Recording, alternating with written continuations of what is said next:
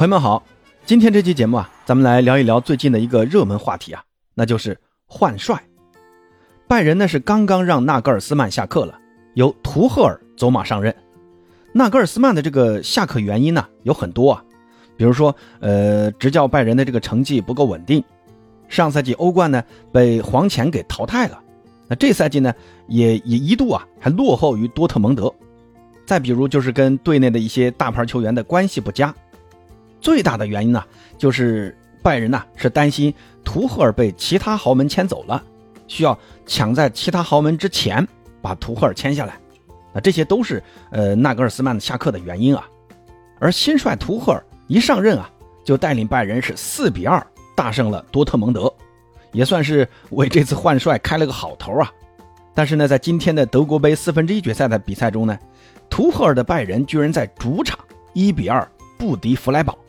让拜仁是连续三年无缘德国杯啊，这也引发了很多拜仁球迷对于这次换帅的一个争论啊。而上周呢，切尔西又输球了，那这也导致波特的下课啊。切尔西方面呢是让波特的助理教练暂时带队，结果呢，在今天凌晨的跟利物浦的红蓝大战，刚刚经历换帅的切尔西又来了一场零比零，这已经是切尔西在联赛中的三轮不胜啊。那再看之前的热刺呢，让爱放炮的这个孔蒂也下课了，由孔蒂的助理教练斯特莱尼暂代热刺的主教练一职。那孔蒂的下课的导火索呢，就是那次在发布会上的炮轰俱乐部。孔蒂当时啊是上到俱乐部，下到球员，那是骂了个遍啊，也自己骂了个痛快。孔蒂自己也知道啊，他说那种话之后肯定要被解雇的，所以呢，孔蒂骂完之后呢，他就直接回到了意大利。很快呢，热刺就呃发了这个下课通知，所以你看啊，这些主教练下课的原因啊，其实有很多种。那今天这期节目呢，咱们就来聊一聊豪门换帅的那些事儿。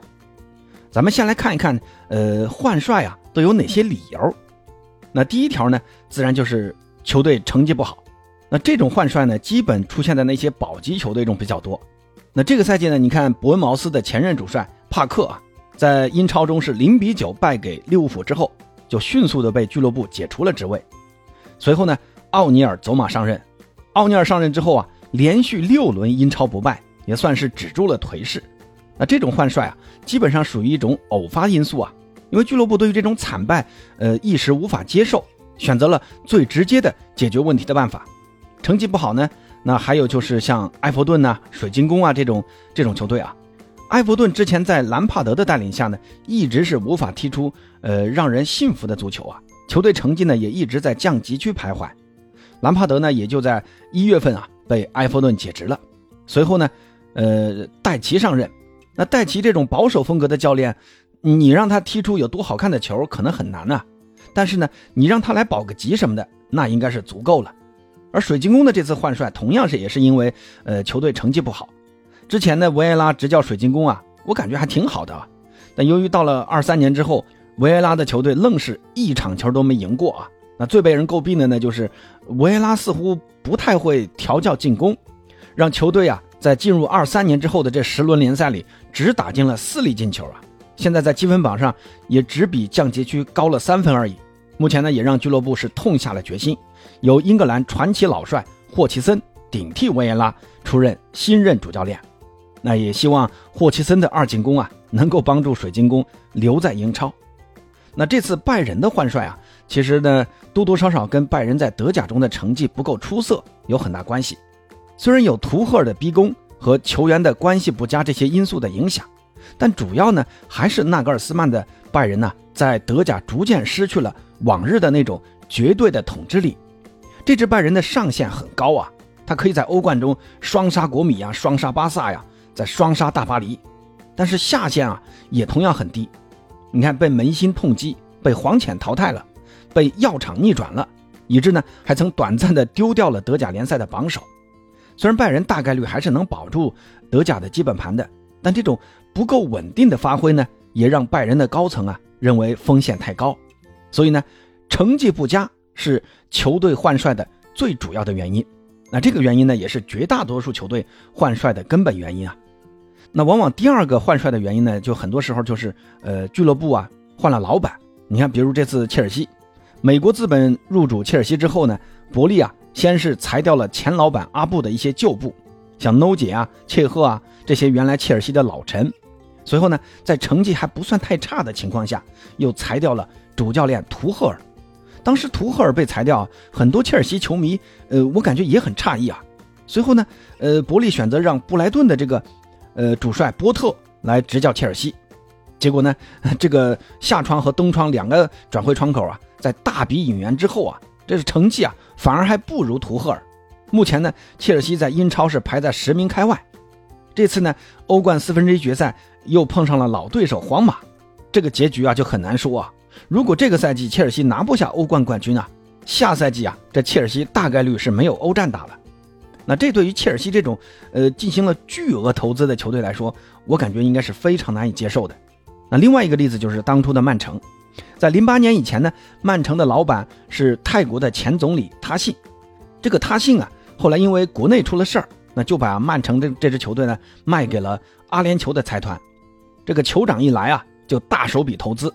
这个大笔投资之后啊，那做的第一件事就是把前主帅休斯给炒了，请来了意大利名帅。曼奇尼，然后呢，通过不断的这种调整啊，慢慢的也让曼城啊站在了英超的顶端。那这种换帅啊，基本都是一朝天子一朝臣的做法，并不是说你主帅能力有多差，而是新老板觉得球队既然换了新老板，那就该换换新活法，有了新目标，那当然就要换新帅。那还有一种换教练的理由呢，就是这个教练啊不太会使用球队里面的大牌球员。而这种理由下课的最典型的，我就是去年的大巴黎的主帅波切蒂诺。那去年的球王梅西是空降大巴黎，首赛季啊，梅西的表现是极其低迷，这跟波切蒂诺不知道该如何使用梅西啊有很大关系。这个赛季呢，加尔迪埃是把梅西放到了中路，改打前腰啊，这个梅西的表现呢也跟上赛季是完全不一样。所以你看，一个主教练啊，对于队内的大牌球员的使用啊，也非常的关键啊。你不知道该怎么使用它，或者说你没有办法让大牌球员发挥他应有的作用，那这个你说，如果说责任最后是说大牌球员的责任呢，还是说教练的责任呢？从投资的角度来讲，那肯定选择投资较小的教练嘛，因为炒掉教练的代价相对较小。这个呢，其实也跟此前阿根廷国家队的几个教练频繁下课这个道理是一模一样的。你看之前的阿根廷的教练马蒂诺呀、桑保利呀。你说这些教练，你你能说他能力不行吗？能力很强的呀，但对于如何使用梅西，这些教练啊都是缺乏办法。最后呢，阿根廷足协选择了斯卡洛尼来担任新任阿根廷主帅。那斯卡洛尼一上任之后啊，就迅速改变了对于梅西的使用，反而让梅西的这个发挥更好。最后呢，呃，在这届世界杯也带领阿根廷拿下了最终的世界杯冠军。那还有一种教练的下课理由啊，其实跟这个教练的场外因素有关。这个最有名的例子啊，就是原来英格兰队的主教练阿勒代斯。那现在的英格兰队主教练索斯盖特，他的之前的那个教练呢，正是阿勒代斯。阿勒代斯呢，在成为英格兰队主教练仅仅六十七天之后啊，就被英足总给解职了。解职的原因呢，就是因为阿勒代斯接受了钓鱼访问。在那次访问中呢。阿勒代斯明确的有索贿行为啊，结果这个报道一出，英格兰足总不得不解雇了阿勒代斯。可以说这次啊，纯粹是阿勒代斯自己作死，放弃了大好前程。而英格兰队呢，其实还有一位主教练也是因为场外因素而下课的，那就是霍德尔。在一九九九年，职业生涯正旺的霍德尔啊，在接受一次采访时，大言不惭地说：“残疾人呐，是上辈子没干好事儿。”所以这辈子呢是遭了报应，之类的这种话啊，最后这番话呢也引起了英国媒体的狂轰乱炸，而英足总呢为了缓解舆论压力而不得不啊解雇霍德尔来作为收场。那其实还有一种下课，其实也很普遍啊，那就是主教练的主动辞职。这个呢一般都是主教练在受到自己希望执教的球队邀请之后才会选择的方式，或者说呢这个教练他他就是不想干了。最典型的例子啊，就是穆里尼奥。那当初呢，在二零一零年，穆里尼奥在率领国米夺得三冠王之后啊，立马就受到了皇马的邀请。穆里尼奥立刻就在夺冠之后主动提出辞职，说要去伯纳乌执教皇马。那这种下课呢，对于俱乐部来说其实很被动啊。还有呢，就是安切洛蒂，之前呢，安切洛蒂在埃弗顿执教的挺好的，但同样啊，在前年夏天收到了皇马的邀请，安切洛蒂呢立刻就跟埃弗顿提出辞职，说要回皇马执教。